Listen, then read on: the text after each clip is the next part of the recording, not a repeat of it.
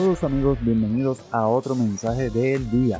Y hoy quiero recordarte que si todavía no has aprendido a cocinar, a confeccionar, no solamente tu propia comida, sino la comida para tu familia, eh, una pareja, bueno, aprender a cocinar siempre es una ventaja.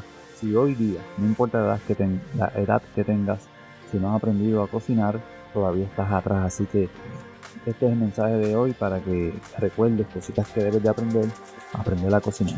Nos vemos en la próxima. Adiós.